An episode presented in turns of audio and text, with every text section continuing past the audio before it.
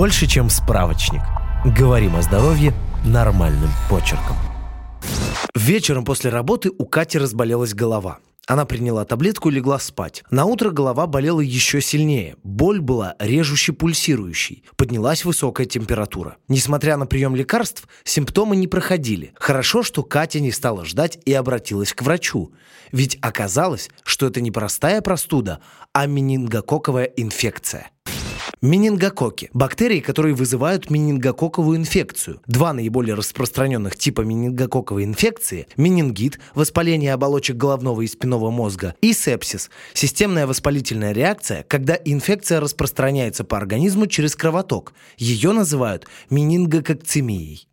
Разница между менингитом и менингококковой инфекцией. Когда речь идет о менингите, дело тут совсем не в шапке. Менингит вызывают бактерии, вирусы, грибки, паразиты и лекарства. Менингококковый менингит – это термин, используемый при бактериальной форме менингита, вызываемой неисерия менингитидис.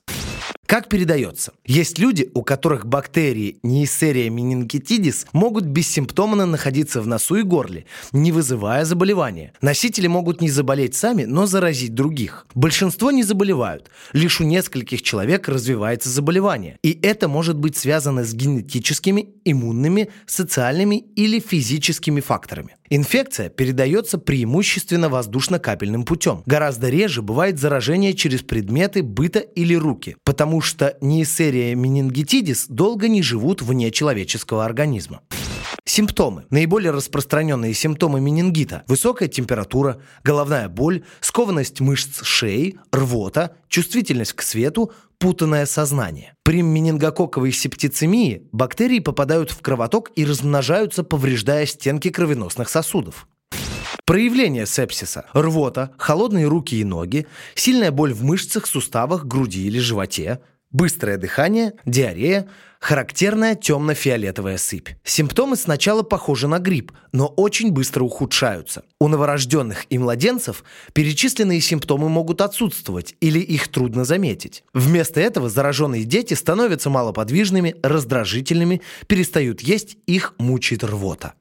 Диагностика. Менингококковая инфекция очень опасна и может привести к летальному исходу в считанные часы. Ранняя диагностика и лечение крайне важны. Менингококковую болезнь бывает трудно диагностировать, потому что симптомы часто похожи на симптомы других заболеваний. Врач берет образцы крови или спинномозговой жидкости с помощью спинномозговой пункции. Если в образцах присутствуют бактерии Neisseria meningitis, лаборанты культивируют их, чтобы установить конкретный тип бактерий. Это помогает врачам решить, какой какой антибиотик будет работать лучше всего. Если бактерии сложно культивируются, для идентификации бактерий используют метод полимеразной цепной реакции. ПЦР. Компьютерная томография, КТ, или магнитно-резонансная томография, МРТ головы, выявляет отек и воспаление.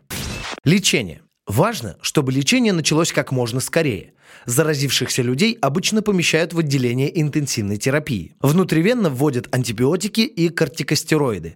Они помогают предотвратить повреждение головного мозга и снижают риск смерти. В зависимости от того, насколько серьезна инфекция, людям с менингококковой инфекцией могут потребоваться другие методы лечения, в том числе поддержка дыхания, лекарства для лечения пониженного кровяного давления, операция по удалению мертвых тканей, уход за ранами на участках тела с поврежденной кожей.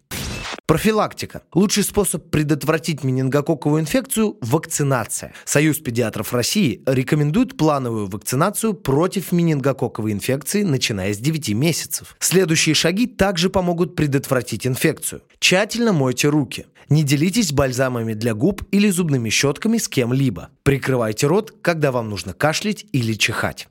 Когда обратиться к врачу? Если у вас или вашего ребенка есть какие-то из вышеперечисленных симптомов, немедленно позвоните врачу. Чем раньше начнется лечение, тем больше шансов выздороветь. Подписывайтесь на подкаст «Больше, чем справочник». Ставьте оценки, оставляйте комментарии и заглядывайте на наш сайт kuprum.media. Прочитать полную версию статьи вы можете по ссылке в описании к подкасту. Еще больше проверенной медицины в нашем подкасте «Без шапки». Врачи и ученые, которым мы доверяем, отвечают на самые каверзные вопросы о здоровье. До встречи!